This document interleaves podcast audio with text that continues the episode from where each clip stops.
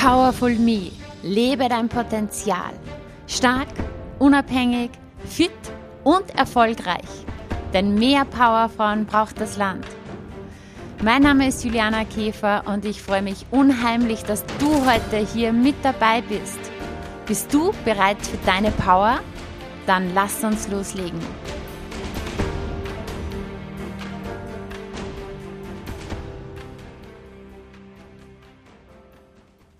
Hallo und herzlich willkommen zur neuen Podcast-Folge Deiner Zukunft auf der Spur. Wusstest du, dass es jetzt und hier in diesem Moment auf dieser Welt Menschen gibt, die keine Ahnung vom Konzept der Zeit haben, die die Vergangenheit und die Zukunft gar nicht in ihrer Sprache ausdrücken können, die keine Ahnung haben von Besitztum, die dieses Konzept von Besitztum nicht kennen und auch den Wettbewerb gibt es nicht zwischen ihnen untereinander. Also all diese Dinge wusste ich bis vor kurzem nicht und ich habe das alles erfahren von Bettina Ludwig. Und ich freue mich sehr, dieses Wissen, es ist richtig, richtig spannend und es hat auch einiges mit deiner Zukunft zu tun. Ich freue mich sehr, dieses Wissen jetzt mit dir zu teilen. Herzlich willkommen, Bettina Ludwig.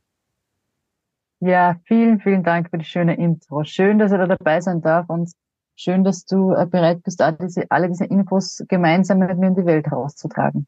Ich freue mich sehr drauf. Liebe Bettina, kannst du mal kurz sagen, wer bist du, was machst du? Also ich verrate nur kurz etwas. Keynote-Speakerin, ich habe dich auch, nein, ich habe dich vorher schon, ich habe dich nicht auf der Bühne kennengelernt, sondern wir haben uns im privaten Rahmen in einer ganz netten Runde kennengelernt. Und dann durfte ich dich auch auf der Bühne als Keynote-Speakerin erleben. War richtig beeindruckend. Und du bist Kulturanthropologin. Mhm. Was ist das? Genau. Nimm uns, nimm uns mit in deine Welt. Genau, die große Frage. Kulturanthropologie, was ist das? Es ist eigentlich sehr äh, auf der einen Seite easy erklärt, auf der anderen Seite wieder nicht so Soziologie kennen vielleicht viele, Sozialwissenschaften. Man versucht in der Anthropologie zu verstehen, wie Systeme funktionieren, wie Menschen zusammenleben, warum das teilweise unterschiedliche Art und Weise passiert. Da geht es um politische, ökonomische, soziale Systeme. Und wir versuchen über, über begriffsmäßig zu verstehen, warum der Mensch tut, was er tut. Und zwar nicht das Individuum immer, sondern tatsächlich die Gruppe, also das, das dynamische Setting. Wie funktioniert das? Und da gibt es halt verschiedene Bereiche, in die man sich da, auf die man sich spezialisiert innerhalb der Anthropologie. Und der Begriff selbst besteht aus Anthropos dem Menschen und Logos der Lehre, also die Lehre vom Menschen. Mhm. Früher ja, hat's genau, früher, das hilft manchmal, hat's Ethnologie geheißen, das haben vielleicht mehr noch im Hinterkopf den Begriff, die Ethnologie, und heute heißt es halt Anthropologie oder Kulturanthropologie. Mhm, sehr interessant. Jetzt sind wahrscheinlich alle neugierig, ja, über das, was ich da angeteasert habe. Ja. Erzähl uns einmal, wie, wie, wo gibt es diese Menschen? Was ja, bedeutet ja. das und wie bist du dorthin gekommen? Ja, äh, und genau, und so hast du da angeteasert, äh, die Welt der Jäger und Sammlerinnen. Ich, ich habe mir innerhalb der Anthropologie auf die Jäger- und Sammlerinnenforschung spezialisiert. Das heißt, ich forsche mit einer der letzten Jäger-Sammlergruppen unserer Zeit. Und zwar spezifisch in, in Namibia, das ist, liegt direkt über Südafrika, in der Kalahari-Wüste. Und dort leben die Schutzkonsisan und die sprechen eine Klicklautsprache, deswegen Schutzkonsi. Und die Schutzkonsisan, die organisieren sie eben so ganz anders. Da kommt jetzt wieder die Anthropologie eben ins Spiel, die versucht zu verstehen, wie organisieren sich Menschen in unterschiedlichen Teilen der Welt. Und die Jäger-Sammler, die leben eben mit einem anderen Konzept von Zeit, wie du schon angeteasert hast. Dort kann man grammatikalisch die ferne Vergangenheit und die ferne Zukunft nicht ausdrücken. Das heißt, man kann jetzt nicht darüber sprechen, was passiert in 100 Jahren oder vor 100 Jahren. Das geht einfach nicht. Es ist jetzt nicht so, dass sich die Leute das nicht vorstellen können, weil das sind einfach Menschen, wie wir hier sitzen. Aber es hat kulturell ähm, keine Wichtigkeit, jetzt über die ferne Vergangenheit, ferne Zukunft zu reden. Und darum kann man es grammatikalisch auch wirklich nicht machen. Ähm, und genau, da gibt es eben noch ein paar andere Beispiele, wie zum Beispiel Besitztum. Hat kein Konzept von Besitztum. Das heißt, die Dinge gehören nicht einer Person, oder an sich Dinge gehören nicht irgendjemandem, sondern allen gehört alles oder noch viel mehr eigentlich niemandem gehört irgendetwas. Schwierig für uns vorzustellen, finde ich. Ja, und da gibt es natürlich auch noch andere Beispiele, können wir dann gerne noch drauf eingehen. Aber du gesagt hast, wie bin ich da hinkommen? Ich habe vor circa zehn Jahren angefangen, mich mit diesen Themen auseinanderzusetzen. In der Anthropologie, damals als Studentin, und habe halt erfahren, hey, es gibt auf dieser Welt Jäger-Sammler-Gesellschaften, die sich eben ganz anders organisieren, als das man selbst, so, als das man selbst gewöhnt ist. Und dann bin ich einfach total, wie sagt man da, so gehuckt gewesen und habe das Gefühl gehabt, okay, da, da will ich jetzt mehr erfahren, das will ich verstehen. Wo, wo sind diese Menschen? Wie leben die? Was sind so die Regeln der Gemeinschaft? Worüber sprechen die im Alltag? Wie läuft das ab? Und habe dann ja alles irgendwie in Bewegung gesetzt, da hinzukommen. Das hat ja lang gedauert, jahrelang, bis ich wirklich dann zu einer dieser Gruppen kommen konnte. Äh, so hat diese ganze Reise ja vor circa zehn Jahren begonnen. Mhm. Und du hast ja das sozusagen nicht von der Ferne irgendwie erforscht, sondern du hast da direkt mit ihnen gelebt. Kannst du uns da ein genau. bisschen mitnehmen in deinen Alltag? Was hast du dort ja. erlebt? Ähm, also zum einen einmal, genau, weil du eben gesagt hast, wie kommt man da hin? Die Vorstory ist, also ich habe eben vor zehn Jahren circa angefangen damit, mit auseinanderzusetzen, war aber dann 2017 das erste Mal in der Region, weil es hat dann, ich habe dann im Endeffekt eineinhalb Jahre gebraucht oder fast zwei Jahre gebraucht, um so einen Kontakt herzustellen, dass ich dorthin fahren kann, weil es gibt jetzt nicht, es gibt ein, zwei Hände voll Sammlergesellschaften heute noch und da ist halt die Frage, wie kommt man da hin? Überall, wo es diese Menschen, wo die Menschen sind, sind schon Forscher, Forschungsgruppen dran, sind schon Menschen dran, oder es sind auch Gruppen, die nicht kontaktiert werden wollen, wo man dann sowieso nicht hingeht. Also, da gibt es halt nicht mehr viele Möglichkeiten. Und ich bin zwar in diesem internationalen und globalen Netzwerk drinnen, an Jägersammlerforschern, aber trotzdem ist es nicht so leicht, oder das sind so wenig, das sind so kleine Gruppengrößen. Also die Schütteln sind 2400 Individuen.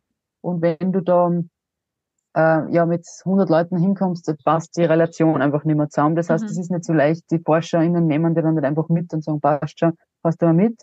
Jetzt hat es sehr lang gedauert, sehr viel E-Mails gekostet, ganz viel Absagen gekriegt, wieder E-Mail geschrieben, wieder versucht, irgendwie einen Kontakt herzustellen. Irgendwie hat es dann über Umwege, wie das halt manchmal so ist, geklappt.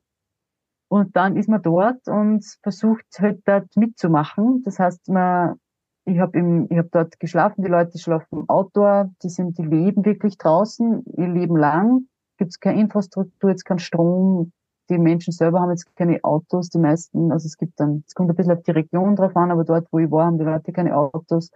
Ja, es gibt natürlich keine Handys, kein Computer, also all das fällt weg, dass wir so ganz gewohnt sind, jeden Tag natürlich, ähm, da am Laptop sitzen oder am Computer.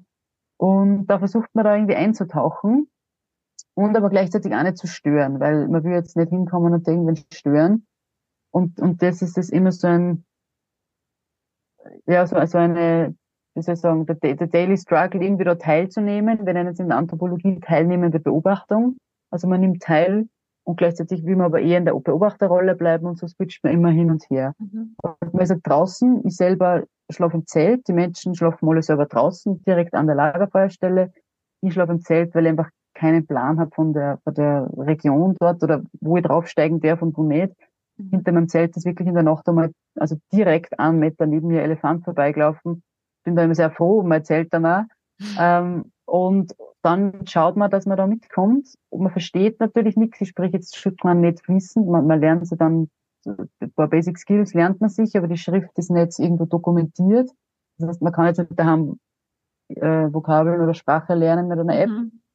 Ähm, es ist viel Learning by Doing und, und sich dran gewöhnen, dass man einfach den ganzen Tag draußen ist. Mir, mir macht es Spaß, mir taugt es und ich habe mir auch gerne das Setting begeben. Ähm, aber es ist natürlich ja schon, gibt schon Struggles, aber man muss sich da schon gut anpassen können. War sicher auch trotzdem ein Kulturschock für dich, oder? Ähm, wenn man so aus dieser westlichen Welt da eintaucht. Wie war das ja. so am Anfang für dich? Ähm, ich meine, gibt ja da jetzt auch, keine Ahnung, kein WC, keine Dusche, so ja, ganz ja, genau. alltägliche genau. Dinge. Ja, ja, voll. Ja, gerade WC ist wirklich ein Punkt, weil da geht es ums Thema Privatsphäre dann schnell. Man ist immer mit den Leuten, also mit dieser Kleingruppe, es sind circa 70 Personen zusammen, beziehungsweise noch intimer eigentlich. Ich wohne halt dann dort an einem Platz mit zwei Familien und drei Generationen. Das sind halt dann so, sag ich mal, 15 Leute und die siehst dann immer.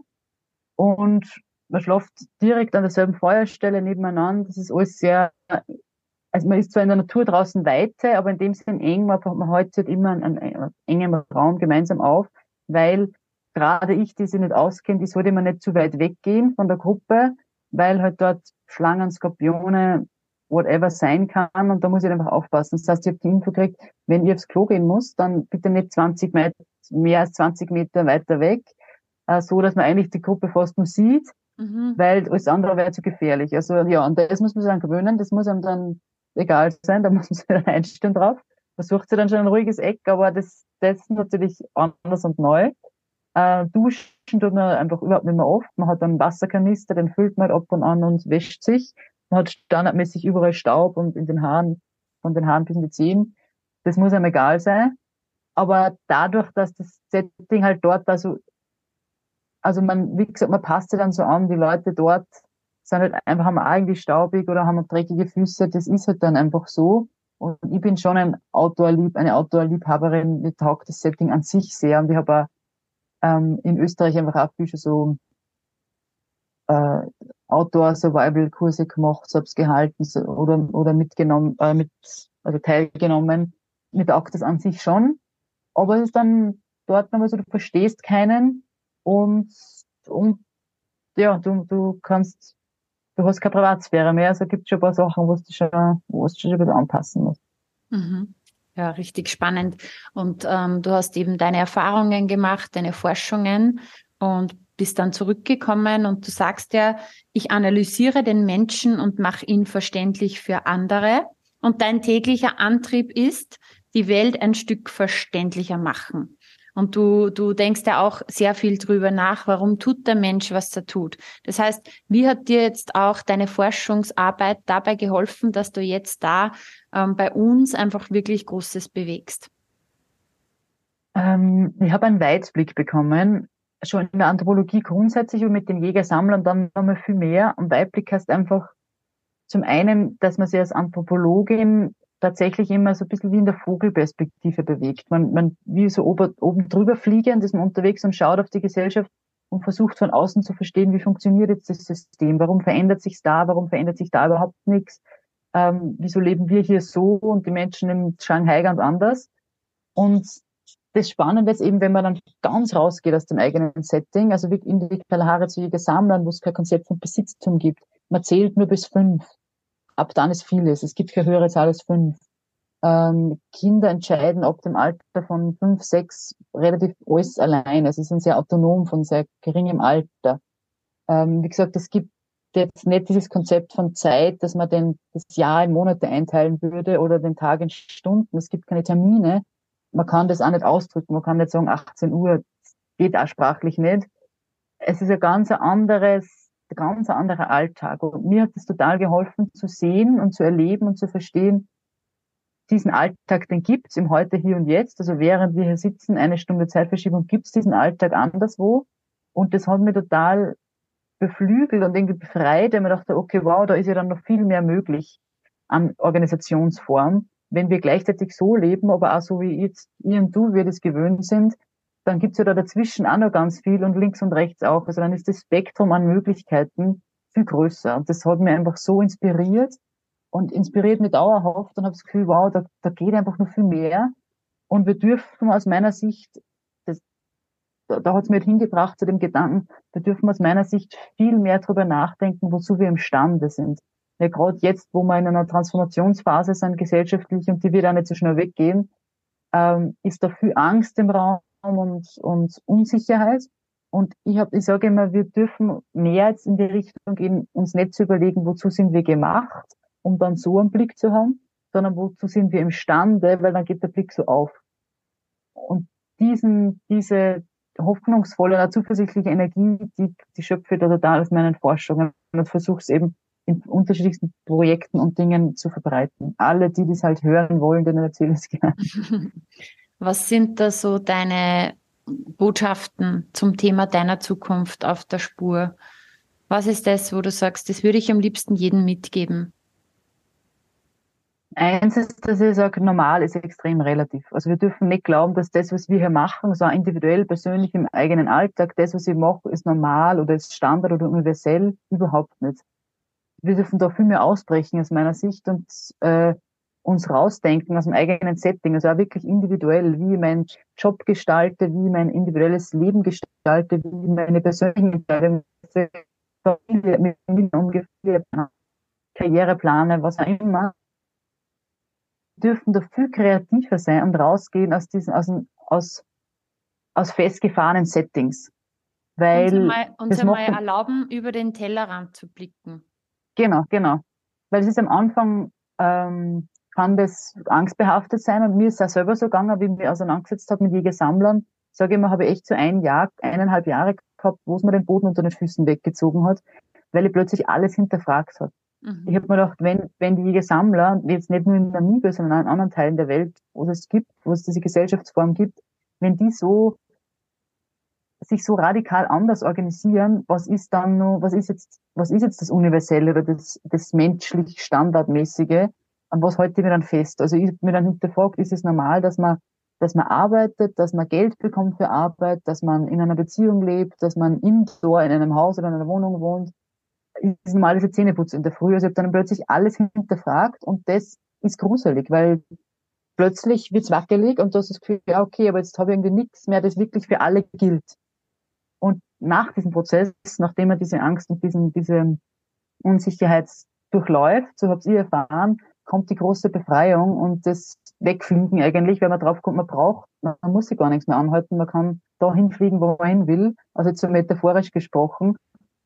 Und das ist einfach mega geil, weil du bist plötzlich so frei und hast Gefühl, wow, ich habe auch viel mehr Gestaltungsspielraum im eigenen Leben, also wenn es ums Individuelle geht. Und traut sich dann mehr zu, wenn man das Gefühl hat, warte mal, das Spektrum ist ja eh viel größer, dann darf ich einfach mehr ausprobieren, mir mehr zutrauen und schauen, und schauen, wo es mir hintreibt. Definitiv. Das heißt, wir ermutigen euch, ja, dass ihr euch erlaubt, einfach den Blick zu weiten, über den Tellerrand hinaus zu blicken und euch auch traut, wirklich euer Leben so zu gestalten, wie ihr euch das wünscht, ja. Das hast du vorhin gesagt, da kann man vielleicht einfach wegfliegen. Ich weiß, du bist vor einigen Monaten auch wohin geflogen zu einer ganz ähm, coolen ähm, Geschichte. Du warst eingeladen nach Indien. Kannst du uns da ein bisschen was erzählen? Ja, das war also ein, ein wirkliches Wegfliegen, aber auch dann nochmal metaphorisches Wegfliegen, weil in Indien, ich war in einer, in einer globalen Runde von 40 ich glaube, jetzt haben wir kurz einen, einen Internethänger. Habe ich die... Okay, hörst du mich? Jetzt höre ich wieder. Also du warst in okay, Indien, super. ja? Kurz, genau.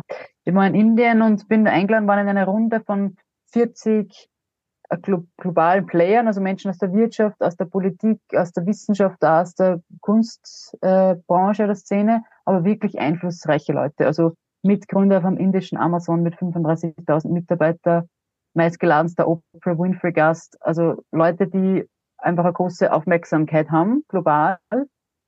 Und in dieser Runde haben wir da wieder gefunden und es war sehr inspirierend, weil ich bei einer Runde von Menschen war, wo es obwohl der, der Großteil davon, dieser Leute einfach einen großen Einfluss hat in der Politik oder in der Wirtschaft, waren alle mit ihren Vornamen dort und es ging nicht um darum, wer was gemacht oder geleistet hat, so, sondern es ging darum, sie auf einer ganz menschlichen Ebene zu verbinden und Mitgefühl in den Raum zu lassen wieder und auch sie darf, sie dafür Zeit nehmen einfach. War ganz ein anderes Setting als jetzt eine klassische Business-Konferenz, wo man, wo es um Fachvorträge geht und man tauscht sich irgendwie aus zu ja, Fachkräftemangel, Wirtschaftsproblemen und Thematiken, sondern es ist echt ums menschliche Beisammensein gegangen. Und ich wurde da eingeladen vom Nippon Meta. Der Nippon Meta hat Service Space gegründet, eine Organisation, die es jetzt, glaube ich, seit um die 20 Jahre gibt. Der mobilisiert um, den, um die 500.000 Freiwillige im Moment und diese Freiwilligen, die, die kommen mit unterschiedlichsten Projekten. Also die, die organisieren dann selber unterschiedlichste Projekte, die gründen Institutionen, die machen äh, ja Charity-Veranstaltungen von A bis Z. Und es geht immer im Hintergrund um die, um die Idee des bedingungslosen Gebens, dass du gibst, ohne etwas zurückbekommen zu wollen. Und im Englischen sagt man dazu serve. Im Deutschen ist es gar nicht so leicht zu übersetzen, aber bedingungsloses Geben eben, würde ich jetzt sagen, ist ein bisschen holpriger. Und das ist einfach der, der Hintergrund von Service Base, der Hintergrund von Nippon, von all dem, was er da macht. Und mittlerweile haben da halt, das hat so eine Kraft und so eine Energie gekriegt, dass da ganz viele Leute darauf anspringen, die jetzt eben auch in ganz einflussreichen Positionen sitzen und diese Runden versammelt da. Und er hat, er war zum Beispiel auch mal Berater von Barack Obama, weil, weil immer mehr Menschen mitkriegen, boah, okay, der mobilisiert für Menschen, ohne ihnen irgendwas zu geben dafür. Also die Leute, der, der arbeitet nicht mit Menschen, die nehmen wie Götter, wie Aufmerksamkeit, wie das, sondern er gibt ihnen eigentlich Strukturen, wo sie, wo die Menschen geben können. Und mhm. das funktioniert wahnsinnig gut, weil das den Menschen wirklich intrinsisch ist. Jeder ist da, weil er irgendwas geben möchte. Teil von etwas zu sein. Und Richtig. ja, also ich, das, das, das war, das war im grobe Zusammenfassung Indien und dann bin ich zurückgekommen, total inspiriert und habe das gedacht, okay, wir dürfen da mehr reingehen in die Menschlichkeit, auch in der Wirtschaft. Ich bin nicht viel in der Wirtschaft unterwegs in Unternehmen und man darf da mehr die Menschlichkeit reinbringen und, und daran arbeiten gemeinsam ist, ist mein großes Ziel und meine große Vision auch für die nächsten Jahre. Und du bist ja auch heimgekommen mit so einem eigenen Projekt, ähm, das mit 100 Tagen zu tun hat. Ja, genau. 100 Days of Giving. Habe dann irgendwie auf einmal so die das war an meinem Geburtstag, da war ich alleine in der Therms, mein eigenes Geburtstagsgeschenk an mich. Und da ist mir da so einfach die Idee gekommen, kurz nach Indien war es, was wäre, wenn ich jetzt 100 Tage jeden Tag bedingungslos etwas gebe? Und habe dann das für mich selber genannt 100 Days of Giving und habe gestartet, jeden Tag was zu geben. Und das war jetzt von ein Lächeln an eine fremde Person auf der Straße oder man gibt einem Feedback, man hört wem einfach einmal fünf Minuten zu, ohne dass man einen Kommentar abgibt ähm, man lädt wem zum Essen überraschend ein, man spendet Geld, also was auch immer. Aber immer bedingungslos, also immer mit der Intention, ich gebe, aber ich will nichts zurückhaben dafür. Und das hat mich echt transformiert nochmal. Das ist nochmal was anderes, wie wenn man jetzt sagt, man, man gibt, also geben und bedingungslos geben, sind, habe ich für mich gelernt, zwei ganz unterschiedliche mhm. Dinge. Da ist eine ganz spannend. andere Energie dann da. Und ich sage immer, 100 Tage ist nicht notwendig. Man kann einfach einmal 10, 20 oder 30 Tage starten und das macht schon voll was mit einem. Also auch vielleicht hat es jemand, der dazuhört da draußen, vielleicht hat irgendwer Lust darauf, sich selber die Challenge geben, 20 Days of Giving. Am Anfang habe ich ein bisschen mitgeschrieben, die ersten, glaube ich, eh so 20 Tage dann nimmer. Ähm, aber es ist ein schöner persönlicher Transformationsprozess, der echt ganz, ganz viel Positives in einem selber bewirkt, wo man nachher das Gefühl hat, wow, ich bin gern da und ich gebe gern und ich gebe gern und ich bin gern Teil der Community. Man kriegt so ein richtiges, schönes Gefühl von Zugehörigkeit. Richtig schön, ja. Äh, also Entschuldigung, um das noch genannt ist, vielleicht nur ja. an so, also, an, also zu erwähnen. Das Spannende ist nämlich, man kriegt nicht das Gefühl von, ich gebe so viel weg, sondern man mhm. kriegt viel mehr das Gefühl, ich krieg so viel. Mhm. Und das ist das Transformierende, Transformierende das ist ja auch erwiesen, wenn wir geben oder wenn wir schenken, dass, dass uns das sogar noch glücklicher macht, als wie wenn wir ein Geschenk bekommen. Mhm. Ja, also wir, genau. wir schenken ja und machen uns in dem Moment selber das größte Geschenk. Ähm, du hast zwei Projekte, also zwei Projekte von dir möchte ich ähm, noch erwähnen. Das eine ist, du hast dein eigenes Buch. Wie heißt das? Das heißt, unsere Zukunft auf der Spur, wer wir waren, wer wir sind, wer wir sein können. Und da geht es ganz viel um die Geschichten aus der Kalahari, um die Gesammler, wie man dort sich organisiert. Und da kriegt man, glaube ich, ganz einen guten Einblick, wie das Leben so abläuft. Also für alle, die das interessiert, besorgt euch das Buch. Und im Juni, 27. und 28. Juni, veranstaltest du wieder dein Projekt, das Zukunftssymposium. Worum geht's da? Genau, beim Zukunftssymposium geht es darum, den Menschen irgendwie greifbar nahbar zu machen, dass wir mit Mut und Optimismus in die Zukunft gehen können. Es ist ein Business-Event, also schon, es, wir sprechen Unternehmen oder unternehmerisch denkende Menschen an. Ähm, aber, wie soll ich sagen, obwohl Business-Event geht es ganz stark um die Menschlichkeit, um Mitgefühl und auch um Liebe in der Wirtschaft. Das hört sich ähm, konträr an, und es geht da nicht um die partnerschaftliche Liebe, um die Liebe zum Leben, zur Community, zu den Mitmenschen. Und diese Themen wollen wir da einfach ganz stark reinbringen. Es findet heuer das dritte Mal statt. Jetzt, wir sind gewachsen, es wird jetzt zweitägig. Ähm, der erste Tag ist offen für alle, der zweite Tag ist ein geschlossener Kreis, nur auf Einladung. Aber am ersten Tag freuen wir uns über alle, die kommen, die das Gefühl haben, sie wollen Inspiration oder Ideen, wie man jetzt mit Optimismus in die Zukunft gehen kann und wie man gerade als Unternehmer, Unternehmerin auch gestalten kann. Ähm, aber na, wir sagen immer unternehmerisch denkend. Also wenn Leute aus Unternehmen reinkommen, die weiß nicht, als HR-Abteilung oder IT-Menschen also sind gefragt, die sagen, sie wollen beim Unternehmen im eigenen vielleicht da was bewegen. Und es wird auch der Nippon kommen, der an, an, aus den USA. Das heißt, den kann man auch vor Ort kennenlernen. Ähm, es ist auf Deutsch, teilweise die Inhalte, also die Vorträge auf Englisch, aber an sich der Großteil auf Deutsch. Und ich mache das gemeinsam mit Ali Maloci und mit der Martina Kappal, den Co-Initiatoren. Wir bringen da mittlerweile echt eine schöne Community ähm, rein in diesen Abend, weil uns geht es einfach darum, den Menschen zu sagen, hey, es gibt ganz viele Leute, die auch optimistisch in die Zukunft blicken, die jetzt nicht mit Scheuklappen durch die Welt gehen, so auf der Art, das passiert eh nichts Schlimmes auf der Welt, überhaupt nicht. Aber gerade weil eben Dinge auf der Welt passieren und weil so viel Transformation im Gange ist, müssen wir in unserer Kraft bleiben, glaube ich, und schauen, dass wir ähm, den Optimismus auch wieder hochhalten. Definitiv. Und Ali Malocci und Martina Capral sind zwei richtig tolle Menschen und die haben auch beide bereits für den Podcast äh, zugesagt. Also da könnt ihr euch auch schon drauf freuen. Wir haben natürlich alles von dir in den Shownotes verlinkt. Und ja, ihr könnt da schauen, die Social Media Kanäle von der Bettina, das Buch, das Zukunftssymposium. Ich danke dir für diese Inspiration, danke. für diesen Einblick auch in die Jäger-Sammler-Gesellschaft. Liebe Bettina, gibt es nur irgendwelche Abschlussworte, wo du dir denkst, das möchte ich nur allen mitgeben? Ich würde nur mal beim Optimismus andocken und sagen, wir dürfen uns zutrauen und wir dürfen mal sagen, ich bin Optimist oder ich bin Optimistin. Das darf man aussprechen, das darf man sagen, das darf man auch denken.